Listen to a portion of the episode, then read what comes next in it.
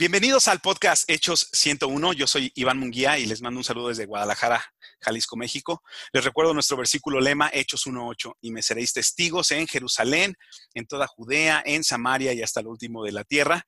Y pues este podcast está dedicado a platicar de cómo Dios está llevando su evangelio hoy en día hasta los confines de la tierra. Y hoy está con nosotros Mónica Cernatinger desde Eugene, Oregon, en Estados Unidos, y nos va a platicar lo que Dios está haciendo en su ciudad y otras cosas más que tenemos ahí eh, preparadas. Y hola Mónica, ¿cómo estás? Muy bien, Iván, muy contenta de estar aquí con, contigo. Muchas gracias por tomar el tiempo de, conectarte y, esperemos que, que, nos puedas contar. Hay muchas cosas interesantes.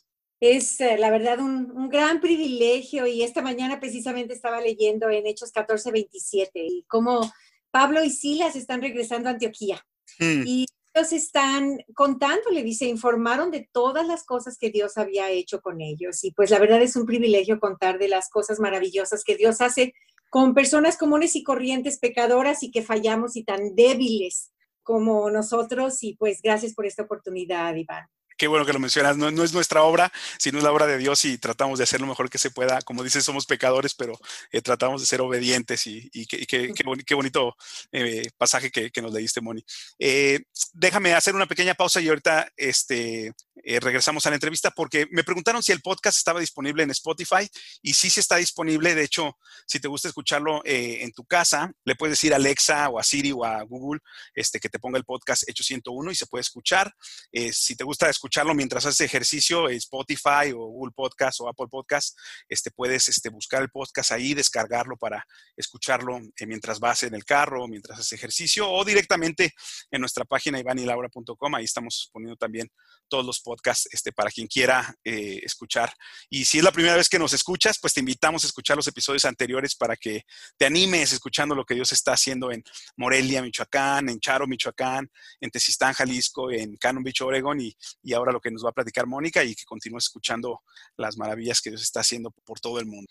Y bueno, pues como es este, nuestra costumbre, vamos a comenzar con una oración, Mónica, para, para antes de entrar a la entrevista. Eh, Señor Padre, te damos gracias por la oportunidad de escuchar las cosas maravillosas que estás haciendo eh, por medio de Mónica y su familia. Te pedimos, Señor, que la continúes usando para, para tu gloria y que animes a todos los creyentes que están escuchando a, ponerse manos a la obra y a trabajar eh, para ti, para darte gloria y honra. Te lo pedimos en el nombre de nuestro Señor Jesucristo. Amén. Bueno, este, me gustaría presentar eh, a Mónica un poquito a, los que no la conocen. Eh, yo conocí a Mónica por medio de su esposo Jamie, un gran maestro de la Biblia que ya hace nueve años se, nos adelantó a ir con Cristo. Y ellos estaban plantando una iglesia en Puruándiro, en Michoacán, y era ellos de mucha ayuda en el campamento iban, ayudaban con enseñanzas, eh, siendo consejeros, este, hablando con la gente. Eh, y Mónica, de hecho, ha sido de gran bendición para muchas mujeres y señoritas por sus enseñanzas y consejos que, que ella da. Y entre ellas mi esposa Laura ha sido muy beneficiada por el ministerio de, Mónica. Y hace ya unos años que Mónica vive en Eugene, Oregon, en Estados Unidos, donde continúa eh, sirviendo a Cristo y nos va a platicar un poquito de eso. Pero vamos comenzando, Mónica, ¿qué, ¿qué, te parece si nos cuentas un poquito de cómo conociste a Cristo? Sí, claro, gracias Iván. Pues ah, ah, soy originaria de la Ciudad de México y mis papás, ah, como tres meses después de que nací, se cambiaron a la provincia y eventualmente llegamos a vivir a Celaya, ahí fue donde crecí en Celaya, Guanajuato. Y soy la tercera de cuatro hermanas. Mi hermano es el más pequeño. Hmm. Y ah, pues la verdad nuestro hogar no era muy religioso, aunque sí íbamos cada domingo a la iglesia y cumplíamos con los ritos como la primera comunión y todo, pero no realmente muy religiosos. Eso sí, ah, en mi vida yo crecí como con mucho ah, resentimiento en mi corazón hacia la vida. Mis hermanas eran muy bonitas, atléticas, hábiles y sobresalientes. Yo era muy callada, vas a creer. Eh, y eso pues sí hizo que tuviera yo un complejo de inferioridad muy grande y trataba de ganarme la aceptación de mi papi. Eventualmente eso se tradujo en mi adolescencia en que yo guardé mucho enojo y era muy controladora, ¿no? O sea, hacían las cosas como, como yo decía o ya iba a ser un, un gran escándalo, ¿verdad? Y, hmm. Pues algo que eh, me dolió mucho fue mi papá falleció cuando yo tenía 10 años y fue un golpe muy, muy fuerte.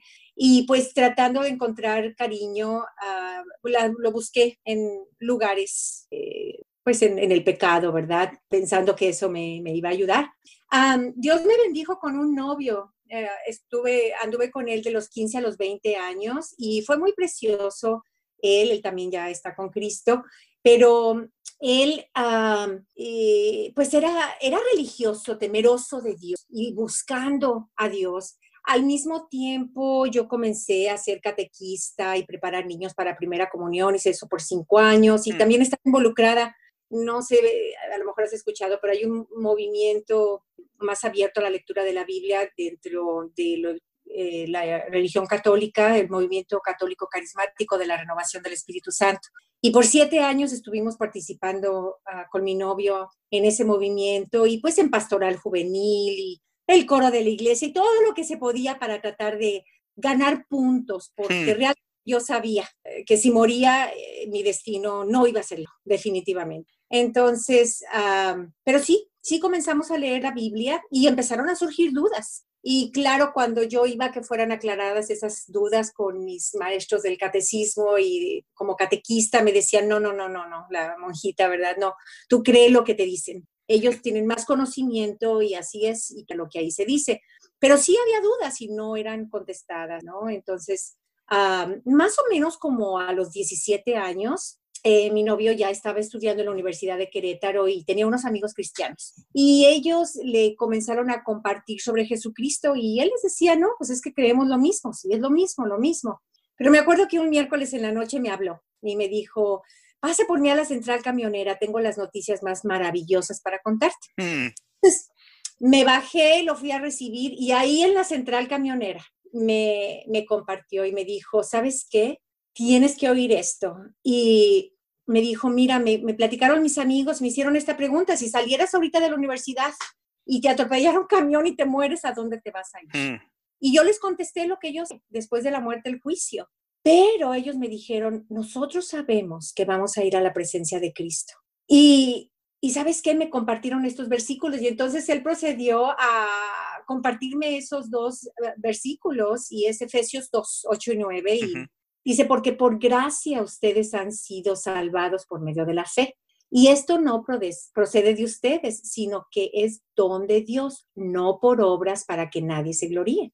Y me explicó, porque por gracia, o sea, gratuitamente, hmm. ha sido salvado del infierno por medio de la fe, creer en Cristo. Y esto no procede de ti, sino que es un regalo de Dios, no por obras. Y cuando, cuando dijo no por obras para que nadie se gloríe, entendí Jesucristo se lleva la gloria.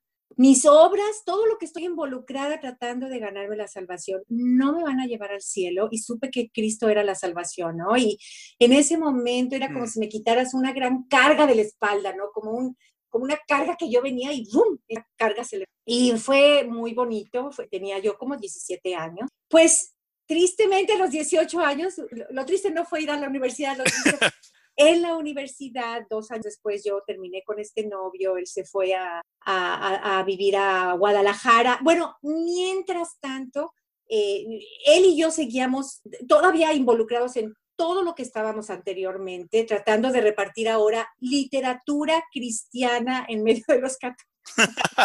Después que habías entendido el mensaje, querías ahora compartirlo también. Qué bien pero dentro de nuestro mismo ámbito. La verdad no sé si era orgullo, temor al rechazo, no te puedo decir, a lo mejor una combinación de muchas cosas y a lo mejor una combinación, a lo mejor también genuino de decir, si me salgo a lo mejor no me quieren escuchar, ¿no? Eh, no, te, no te puedo decir, lo que sé es que sí nos quedamos ahí y al mismo tiempo estábamos tomando un estudio bíblico con unos misioneros cristianos, los papás de, eh, de, Priscilla Clark, y ellos nos daban un estudio. Esos estudios se, se, terminaron o dejamos de tenerlos. Yo creo que estudiamos con ellos como seis a ocho meses, a lo mejor nueve meses, y después se terminaron porque mi novio se cambió a vivir a Guadalajara mm. y yo me fui a vivir a Guanajuato. Cuando me voy a Universidad de Guanajuato, encontré un grupito donde me podía juntar. Este era pequeño, este, no era cristiano, todavía era de la religión tradicional, y, pero carismático y, total que ahí sí fue donde, donde empezó mi doble vida. Ah, todavía aún ahí, antes de terminar con mi novio, sí fui a Guadalajara a visitarlo un día con su mamá de, de, mi novio y eh, por el carro alguien nos pasó un folletito. Un, folleto y, se llamaba El Plan de la Salvación. Y me acuerdo que lo leyó mi novio y, luego le dije, yo lo quiero leer después de ti. Y me lo pasó y yo lo volví a leer y, en mi corazón le dije, Señor, Señor, esto es lo que quiero para mi vida. Yo quiero eh, esta salvación que tú prometes, cámbiame.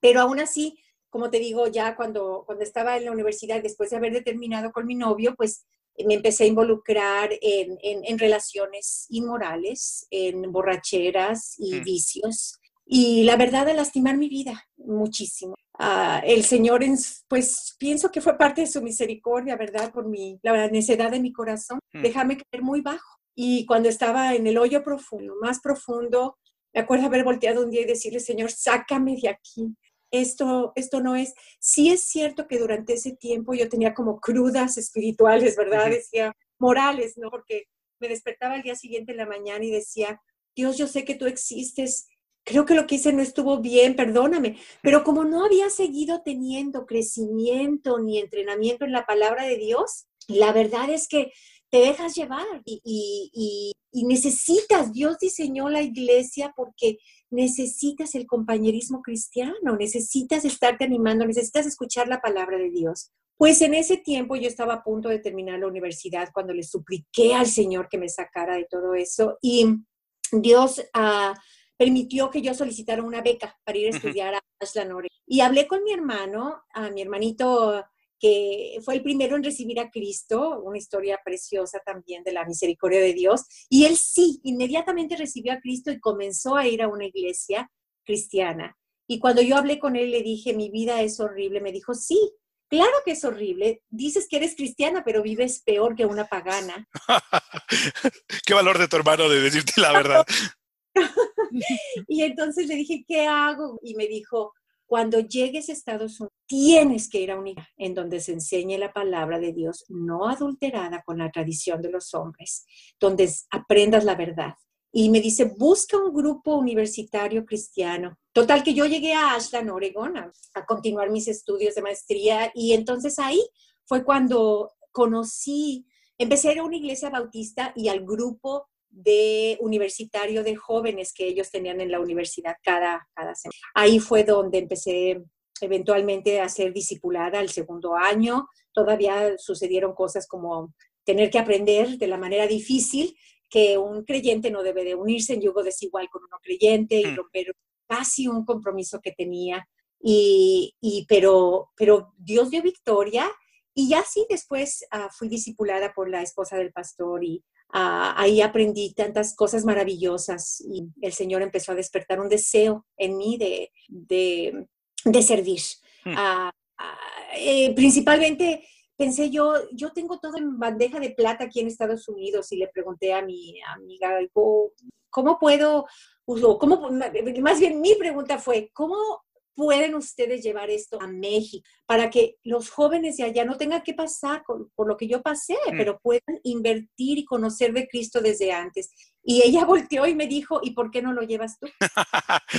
y yo le dije, no, no, no, no, no, no me entiendes. Yo no puedo, yo no sé nada, yo no conozco, yo no. Y me dice, pues prepárate y ve, ¿no? Entonces, así fue que, que empecé a vivir verdaderamente una, una vida, eh, la vida abundante que Cristo prometió, ahí fue donde me bauticé y, y, empecé, y pude notar, ¿verdad?, que la salvación no solamente es el hecho de que Cristo te salva del infierno, te perdona tus pecados, que la vida eterna comienza en el momento en que tú aceptas a Cristo como tu Salvador. Mm. Y es una vida abundante desde aquí, desde la tierra. Es el perdón de tus pecados, pero también el bañarte con el Espíritu Santo y darte el poder para vivir una vida victoriosa, ¿no? Entonces, como que había conocido la primera parte, pero no había conocido la segunda parte, ¿no?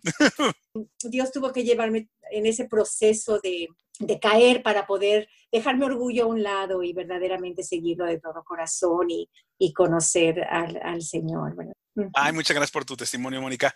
Eh, fíjate que me quedé pensando cómo muchas veces eh, hablamos de Cristo, nos emocionamos porque las personas escuchan, empiezan tal vez a, acercarse a Dios y de repente se nos parte el corazón cuando se alejan otra vez de Cristo. Nos desanimamos y decimos, ya no vale la pena, pero es muy bonito escuchar tu historia de decir, Dios no ha acabado con esa persona y podemos insistir, podemos repetir, podemos continuar tratando de alcanzar a esa persona y disipularla, porque como te pasó a ti, puede ser que eh, en más adelante esta persona pueda llegar eh, a, conocer a Cristo y a servirlo de una manera grande. Así es, Iván, no hay que darnos por vencidos, así es. Muy bien, pues me sigo con otra pregunta que tengo por aquí.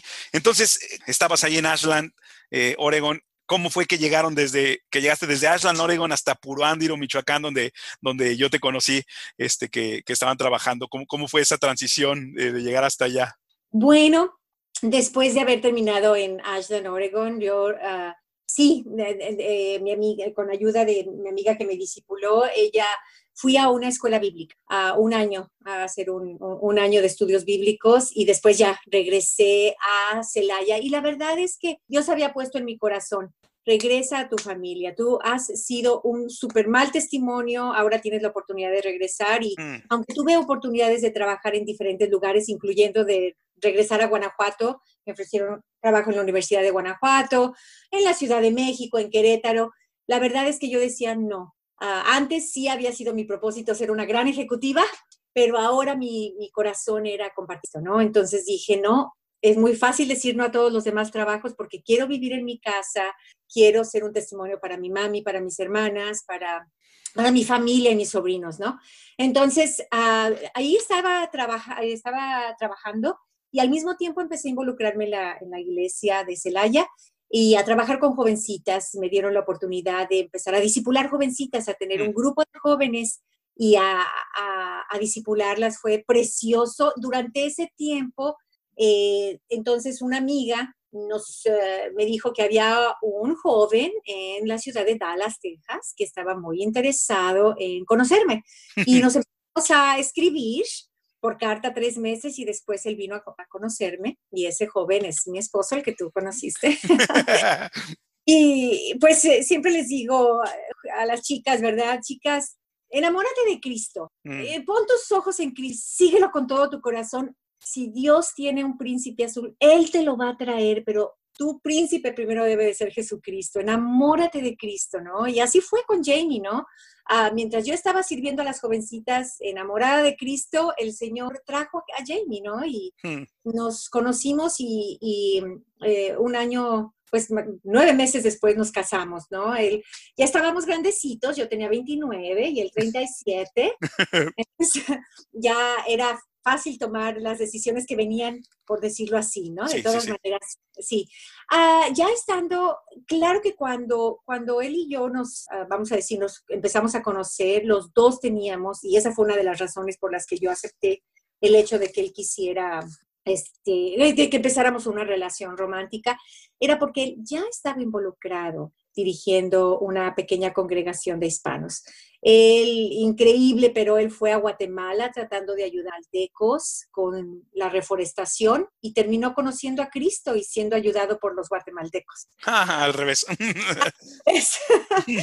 y cuando él regresó a Estados Unidos, estudió la Biblia y todo, y también Dios puso en su corazón, ¿sabes qué? Te quiero te quiero en el ministerio de tiempo completo. Entonces, cuando nos conocimos, ya habíamos hablado de eso, de que queríamos dedicar nuestra vida a servirlo si el Señor nos llamaba a algún lugar de tiempo completo. Y así eh, estuvimos todavía en Dallas, en, digo, sí, en Dallas, o en total en Texas, estos cinco años, y luego la iglesia en Georgetown, Texas, nos envió como misioneros. Había la necesidad de una pareja que llegara al pueblo de Puro Andiro, Michoacán. Mm. Ya había un contacto de una señora que había venido a Oregon, había conocido a Cristo y los misioneros aquí la, ah, la mandaron de regreso, como quien dice, bueno, le dijeron que, que, el primer paso que tenía que hacer era regresar con su esposo y ella estaba de acuerdo y mm. entonces se regresó a vivir con su esposo, entonces ya estaba ese contacto.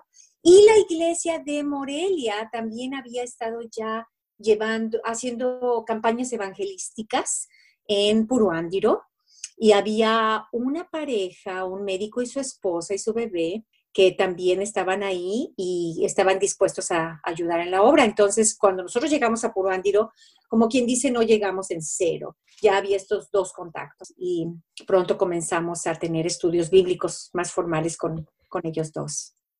Y así es como empezaron y, llegaron, llegaron ahí. Fíjate que me, llama la atención otra, otra cosa que de, la historia que, que, me cuentas, cómo estabas este, cómo cuando te enfocas en servir a Cristo, eh, Dios pone las cosas delante de ti para que, para que hagas este, eh, porque somos hechura suya, creados en Cristo Jesús para buenas obras, las cuales Él preparó de antemano. Y, me gusta lo que dices de enamórate de Cristo y Cristo va a hacer la obra de, ponerte las cosas que Él quiere que estés haciendo, de ponerte las oportunidades, de ponerte las condiciones para que puedas servirle, este, llevando el Evangelio. En este caso, como nos cuentan, eh, apurándolo a ti y a tu esposo que los mandó, la mandó para allá. Este, ¿Y cómo, fue que vieron ahí en, en Purándiro a Dios trabajando eh, mientras estaban ahí ustedes eh, ayudando en la obra? Bueno, fue muy curioso porque de repente tú eres uh, Jamie Mónica Cernatinger, pero con, con nosotros es que nosotros nos convertimos en los papás de Kiko. Ah, Dios nos bendijo con nuestro hijo, Kiko, y cuando Kiko llegó a Puruándiro, él tenía dos años y medio. Entonces era muy curioso porque era tan platicador y no había, o sea, la gente nos conocía por él, ¿verdad? claro, también era muy fácil, ¿verdad? Que Kiko, eh, digo, que Jamie fuera distinguible, ¿verdad? Porque pues, era gringo y todo, ¿no? Pero, pero realmente eso daba mucha confianza para conocer la gente, el hecho de que Kiko era tan platicador y, se llevaba bien con todos, ¿no? El simple hecho de salir a jugar con Kiko, ¿verdad? A pegarle a la pelota, se juntaban los demás niños y salían las demás señoras y todo, ¿no? Entonces mm. pronto empezamos a tener otros estudios. Ahora sí notamos que el terreno estaba muy, muy duro, no tan duro, cuatro años antes de que nosotros llegáramos, los sacaban a los cristianos con pistola. Wow. Entonces, ya para cuando nosotros llegamos ya había aceptación, ya había de hecho otra iglesia uh, cristiana que había comenzado ahí. Y este, pero sí había mucha persecución de parte de miliares y pronto notamos que, que sí, comenzábamos estudios, pero pronto se, se desanimaban, ¿no? Uh, Tres veces tuvimos que comenzar la iglesia en Puruándiro y sí, básicamente una de esas veces nos quedamos solamente con una señora que mm. siguió llegando a los estudios, eh, como por un mes, a la señora Maguito. Precioso testimonio. Mm. Jenny decidió comenzar enseñando con un material que se llama Fundamentos Firmes de las Nuevas Tribus. Y esta señora preciosa, la señora Margarita Maguito, ella, me acuerdo que era un estudio como de seis meses. Comenzabas desde el principio de la palabra de Dios, tomando las historias más importantes que apuntan hacia Jesucristo, las del Antiguo Testamento. Y vas viendo a través del Antiguo Testamento, ¿no? Y me acuerdo que era como la lección, no sé, eran como 25 lecciones, y como la lección 10, ella le dijo a Jamie, ok, dime, yo necesito este cordero sustituto. ¿Quién es este cordero? y ya Jamie se tuvo que brincar desde la lección 10 hasta el Nuevo Testamento y decirle, ok, el, el, sustituto es Jesucristo. Y ella tan emocionada. Y después se regresaron y siguieron estudiando. Ella iba todos los días a, a recibir la palabra porque ella no leía ni escribía. Entonces, ella quería estar todos los días ahí, ¿no? Y ella fue, nos empezó a conectar con personas en los ranchos y con otras personas. Entonces, realmente vimos que a veces eran hasta cuatro años de estudiar con alguna familia para que hubiera algo de fruto. Y a veces después de que ya había fruto, después se desanimaban por la fusión de los mm. familiares. Entonces, a veces sentíamos que nada más estábamos mandando misioneros Recuerdo también de Don May y Doña Carmen, ¿no? Que los conocimos por medio de otra, de otra persona, pero ah, me acuerdo que la primera vez que llegó ah, la, señora Carmelita al, estudio y su esposo, ella estaba tan seria y dijimos, ay, no, no creo que se va a levantar ahorita y nos va a decir algo, eh, lo desagradable que fue esto. Y, y, y, se levantó después del servicio, porque había ido a un evento evangelístico, un pozole en el rancho, y después dijo, me gustaría ir a su reunión el domingo. Y ya cuando se terminó la reunión se levantó y bien seria dice, yo solamente quiero preguntar una cosa. Y todos estábamos temblando, de veras. ¿Qué va a preguntar? Y dijo, ¿cómo puedo pertenecer a este grupo? Hmm. Y fue tan bonito oír eso. Y comenzamos a estudiar la Biblia con su esposo y con ella. Y, es muy curioso porque Don May nos cuenta que, que, él llegábamos a estudiar cada día, que íbamos una vez a la semana y dice que parecía que era como una píldora de dormir el hecho de que llegáramos. Él batallaba con el sueño. Hmm. Entonces un día decidió que iba a morder un chile piquín. Para mantenerse despierto. Para mantenerse despierto. Entonces se llevó su chile piquín y se lo empezó a comer y ese día entendió el Evangelio y creyó. Oh, wow. y siguieron fielmente por un tiempo, pero después las circunstancias los regresaron. Ellos eran origen de Páscuaro y se regresaron a Páscuaro. Pero ha sido muy lindo porque cinco años después de que se regresaron a Páscuaro, ah, llegaron misioneros a Páscuaro, los Pilet, y ahora él es uno de los diáconos ahí en la iglesia y juntos con su esposa han traído a, a varias personas a que vengan a creer en Cristo. Entonces, si era de desánimo ver a las personas irse, pero, pero ok, seguíamos ahí, ¿verdad? A pesar del terreno duro, duro. Me da, me da, mucho gusto esto que comentas del terreno duro. De repente, eh, muchas veces nuestro corazón busca el fruto y busca verla el resultado y es bonito escuchar de ti de, que pues fue muy difícil y, se canceló otra vez la iglesia otra vez y otra vez y era muy difícil que los creyentes pues este, se mantuvieran ahí, pero veo la, mano de Dios como, como dices en una persona, en dos personas, que Dios mantuvo atentos, que Dios mantuvo interesados para que escucharan el Evangelio y sirvieran para que después el Evangelio se escuchara en otras partes y finalmente pues, que se formara esta iglesia ahí en, en Puruándiro. Y me gustaría contar una, una, durante todo este tiempo, una, otra, una última historia que yo creo que sí es, es clave, pues las oraciones de la señora Margarita, ¿no? Y el pensar, ¿cómo nos vamos a ir? Y ella, ella ¿a dónde va a ir? Hmm. ¿No? ¿A qué iglesia va a ir? Pero, y Dios cómo iba supliendo otra vez otro estudio y había otra puerta y no sé, una cosa y otra nos mantuvo ahí, ¿no? Ayudó mucho para la paciencia el hecho de que yo había tardado tanto tiempo en entregar mi vida a Cristo. El hecho de que yo tardé cinco años me daba paciencia porque decía, me, hacía no perder ánimo para que las persiguiera, o sea, más bien seguir teniendo paciencia, además de que Dios también tenía que quebrantar nuestro propio corazón. La verdad es que al mismo tiempo Él tenía que quitar nuestro orgullo y a veces pensamos que tenemos tantas habilidades y Dios dice, déjame enseñar que necesitas depender de mí. Hmm. Entonces, está muy bien. Y durante todo ese tiempo Dios iba trabajando en un jovencito. Lo conocimos a él llegando a Puruandir, un amiguito de Kiko, y Javis. Sí, sí, conozco a Javis. ¿Lo conoces a Javis? Sí, mm, mm. Pues él, él comenzó, yo creo que lo conocimos a los siete años y yo comencé a estudiar la Biblia con su mamá. Duramos como cuatro años estudiando y su mami estuvo a punto de perder la vida al tener a su último bebé, que fue una niñita, y Dios salvó tanto a, su tanto a la mamá Juanita como a la bebé. Juanita eh, ahí yo creo que confirmó su fe en Cristo y empezó a evangelizar a sus familiares, invitar gente y en su bicicleta iba y ella misma les daba los estudios. Wow. Usando el mismo estudio de fundamentos firmes. Precioso testimonio. Y Javis estaba bien, su mami. Yo le regalé una Biblia, pequeña Biblia de dibujos, y él la leía, se la leyó, no sé, hasta desbaratarla. Mm. Y cuando tenía como 12 años, eh, yo estaba estudiando en ese tiempo con Juanita, seguí siempre estudiando con Juanita, y estábamos estudiando Apocalipsis y él le dijo a Juanita, mami, ¿le puedes decir a Moni que sí, me puede enseñar Apocalipsis a mí? Y entonces yo hablé con Jamie, Jamie dijo, no, mándame a Javis a mí. Y Jamie empezó con chick tracks, ¿no? Ya los folletitos de... Y empezó, y como en el quinto folletito, ya, Javis puso su fe en Cristo. Hmm. Y de ahí en adelante empezaron un grupo de jóvenes. Ah, era muy alegre, Jamie enseñaba, yo preparaba los hot dogs cada viernes y venían y jugaban y oían la palabra, ¿no? Y Javis empezó a crecer y a crecer y a crecer. Y fue tan lindo verlo poner su fe en Cristo y ahora ver cómo Javis es, es Ah, el que dirige la, música, muchas veces dirige el servicio, como el Señor siempre comparte de la palabra y tiene un amor y es un evangelista. Mm. Wow, él quisiera ir hasta los fines de la tierra. Y lo hace ahí, es puro Andy. No tiene, no se avergüenza del Evangelio y va de puerta en mm. puerta tocando y Dios abre estudios y lo usa.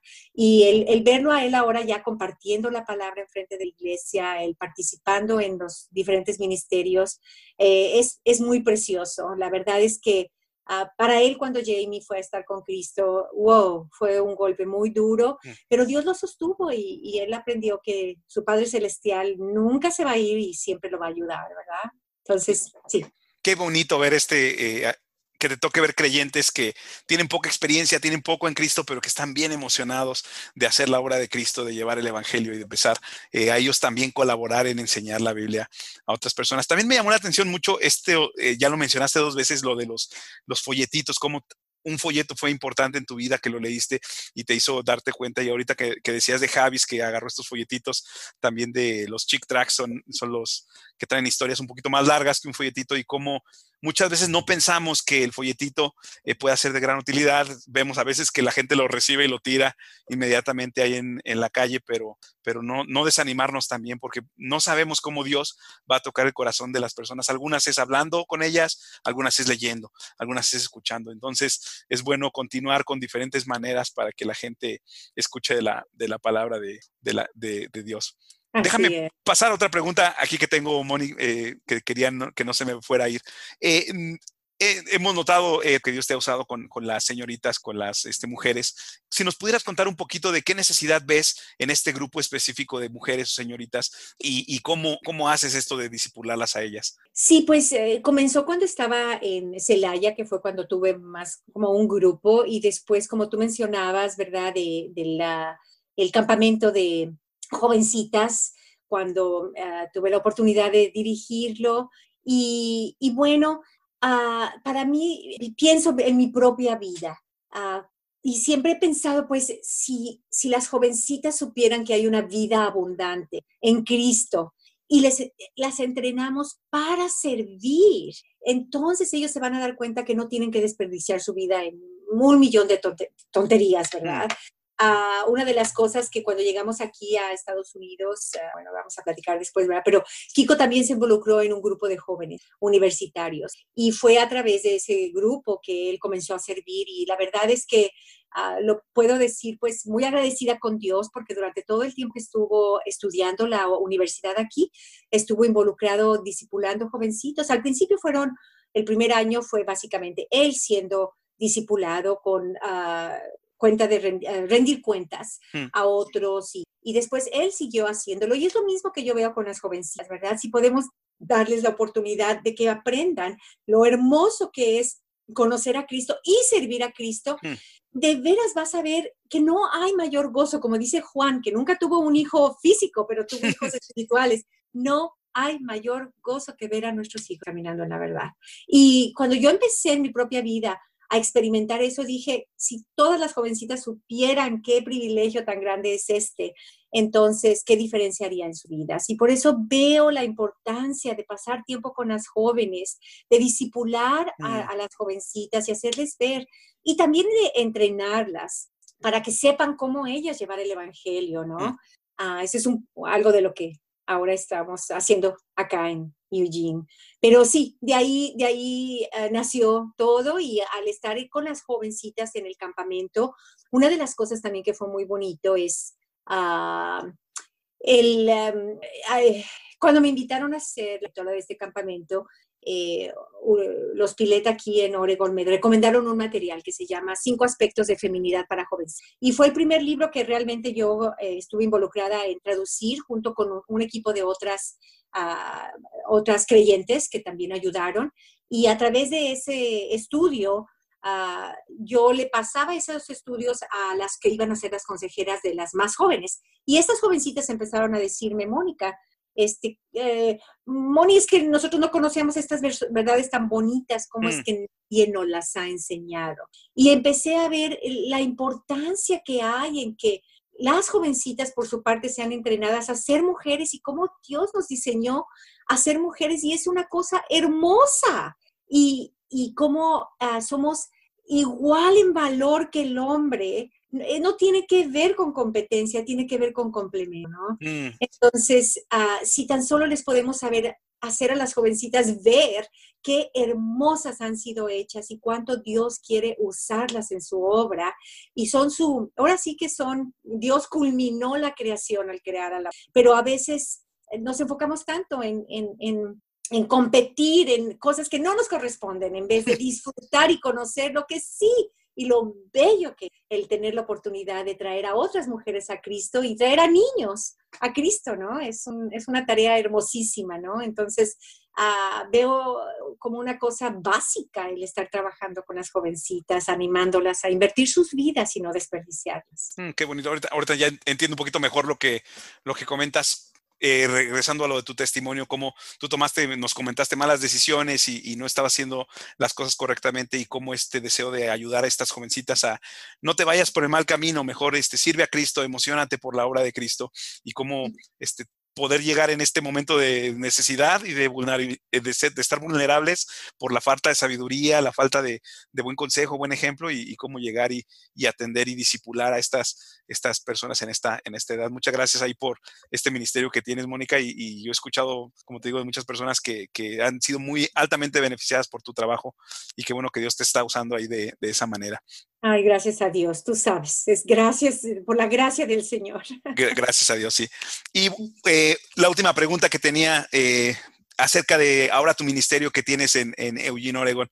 cuéntanos las cosas que Dios está haciendo ahora por medio de, ustedes allá en, Estados Unidos. Bueno, originalmente llegamos aquí, ah, se abrió una oportunidad porque una iglesia bautista, Berean Baptist Church, estaba eh, trabajando en un club de niños. Este club, aquí en Estados Unidos, en la mayoría de los estados, según entiendo, ah, tú tienes la oportunidad de dar clases de religión. Hmm. Ah, no dentro de las instalaciones de la escuela, pero los niños, por obligación, una hora, hasta una hora y media a la semana, eh, la escuela puede dejarlos ir a otro lugar y luego que les enseñen clase de religión y regresar otra vez a la escuela. Entonces, nosotros teníamos la oportunidad, sí, ah, de, tener un club y de participar en este club. El, vamos a decir que más o menos el 30%, 30-35% de los niños que asistían a este club ah, los miércoles por tres horas eh, eran hispanos y mm. nadie estaba alcanzando a las familias hispanas. Entonces, esta iglesia tuvo esa visión y los misioneros que llegaron primero, la familia Chávez, comenzaron a participar de esa manera, tratando de, a través de ese club, conocer a los niños, ayudar en el club en español, clases en español para los niños y conocer a los papás. Hmm. Y así fue como ah, vimos la oportunidad de estar evangelizando y también pues con las esperanzas, si el Señor nos permitía, pues formar una iglesia, ¿no? Ya, ya. Sí, y así fue como, como empezó la obra aquí. Ahora ya no existe el club de niños, pero sí seguimos yendo a, la, em, a las escuelas a dar estas clases eh, y, participar.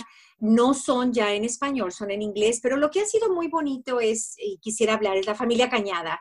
Ah, eh, Dios puso en el corazón de, de, la mamá, de la mamá Xiomara, tiene una hija ahorita seis años, Josie, y tiene a Valeria, que tiene seis años. Hmm. Entonces, ellas eh, participaban en Kidspace. Cuando Kidspace uh, tuvo que desaparecer porque lo cambiaron de día y ya no había staff para que lo llenara, entonces, uh, Xiomara y sus dos niñas seguían muy interesadas en querer seguir sirviendo a Cristo.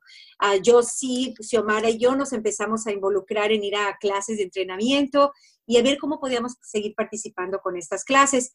Uh, el Señor abrió la oportunidad de sustituir a una persona que se iba a ir y así comenzamos. Y lo lindo es que ahora estamos llevando las mismas clases, bueno, antes de la pandemia, ¿verdad? estábamos llevando las clases exactamente en la escuela en donde Valeria, la más chiquita de seis años, va a la escuela. Oh, wow. Hay, sí, creo que son cuatro niños de su propia clase que vienen al club y, y niños desde desde kinder hasta quinto año de primaria que participan en el club. Tenemos entre 10 y 11 niños normalmente. Y ha sido precioso ver cómo Josie, una jovencita de 16 años, es la que nos anima. Vamos a repartir folletos, vamos a participar con los niños y quiere estar involucrada. Y para mí, le digo, ustedes, eh, claro, Cristo es el motor, ¿verdad? Mm. Pero ustedes vaya que le echan gasolina.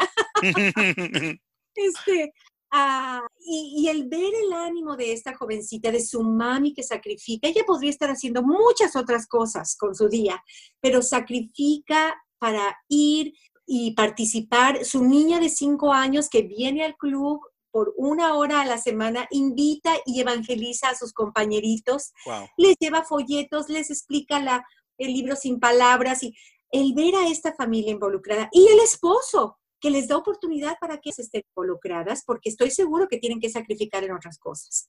Entonces, um, Xiomara tomó la decisión de empezar a hacer ah, escuela en casa con la mayor, porque la mayor así lo quería, con Josie, desde hace, si no me equivoco, tres años. Entonces, ah, pero a usar su tiempo para tener un horario flexible y poder seguir participando en estos clubs de niños, ¿no?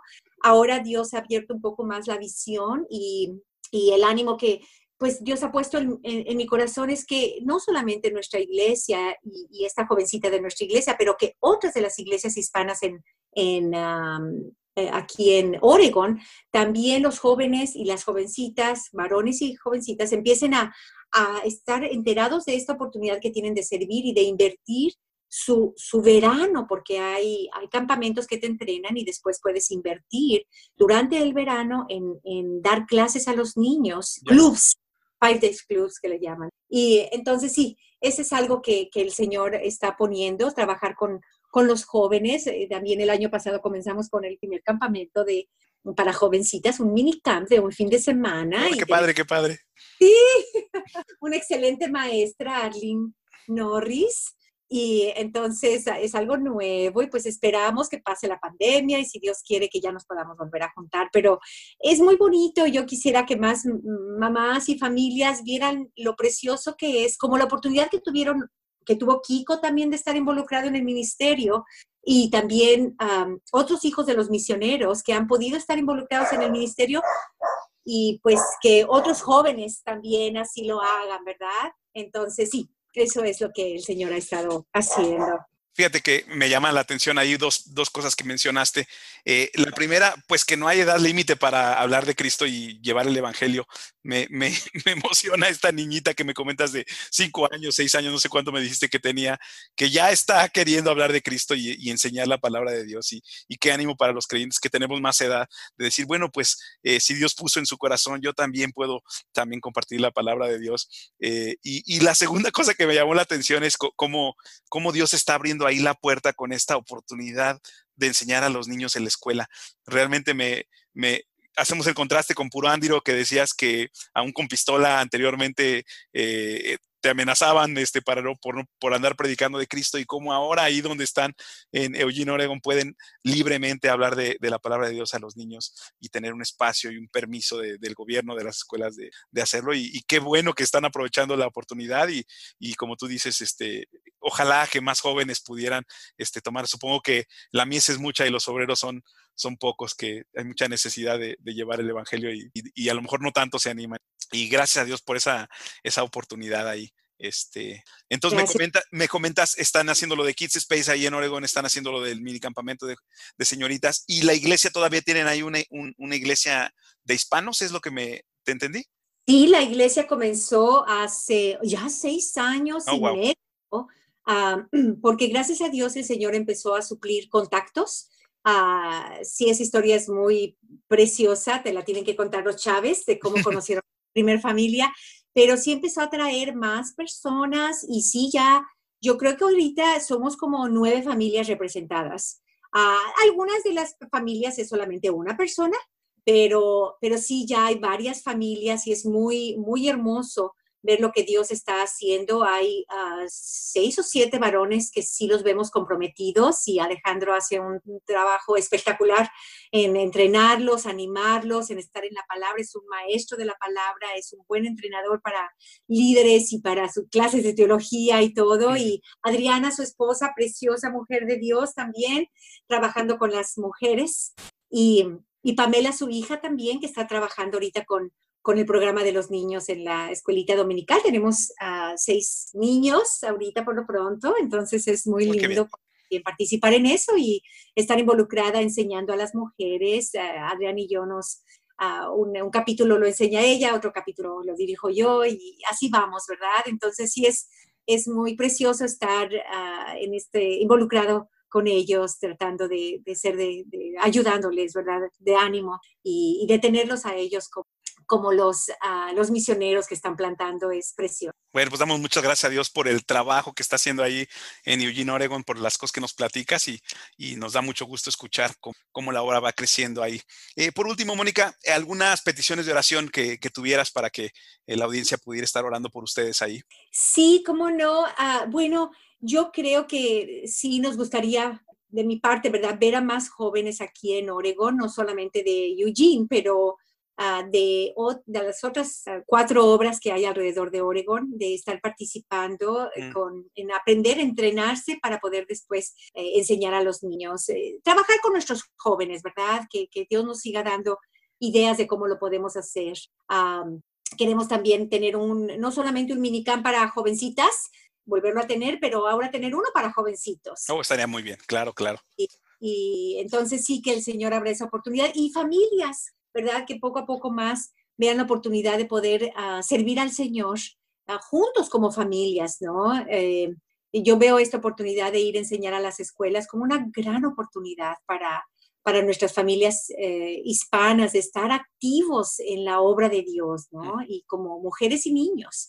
Ah, qué, qué, preciosa oportunidad tenemos. No sabemos por cuánto tiempo el gobierno de Estados Unidos va a permitir que podamos seguir teniendo esta educación religiosa, aunque tenemos que sacar a los niños de las instalaciones, pero no importa, vamos caminando y llegamos al local y enseñamos y los regresamos, ¿verdad? Y Dios nos ha protegido y ha sido precioso. Entonces eso sería algo y bueno, sí, también que el Señor levante varones para que un día si haya ancianos en la iglesia aquí ah, y sus esposas, ¿verdad? Que nos dé sabiduría de cómo trabajar con cosas. Yo creo que esas son como entrenarlas y pasar la batuta, ¿no? Porque mm. realmente estamos por un ratito aquí y después quién, quién va a seguir la obra, ¿no? Claro, Entonces, que nos ayuda a entrenar, a ser ah, buenos entrenadores de las generaciones que vienen. Bueno, pues estaremos orando por esas peticiones y le pedimos a la audiencia si nos apoya también eh, orando por las peticiones que, que, Mónica nos trae.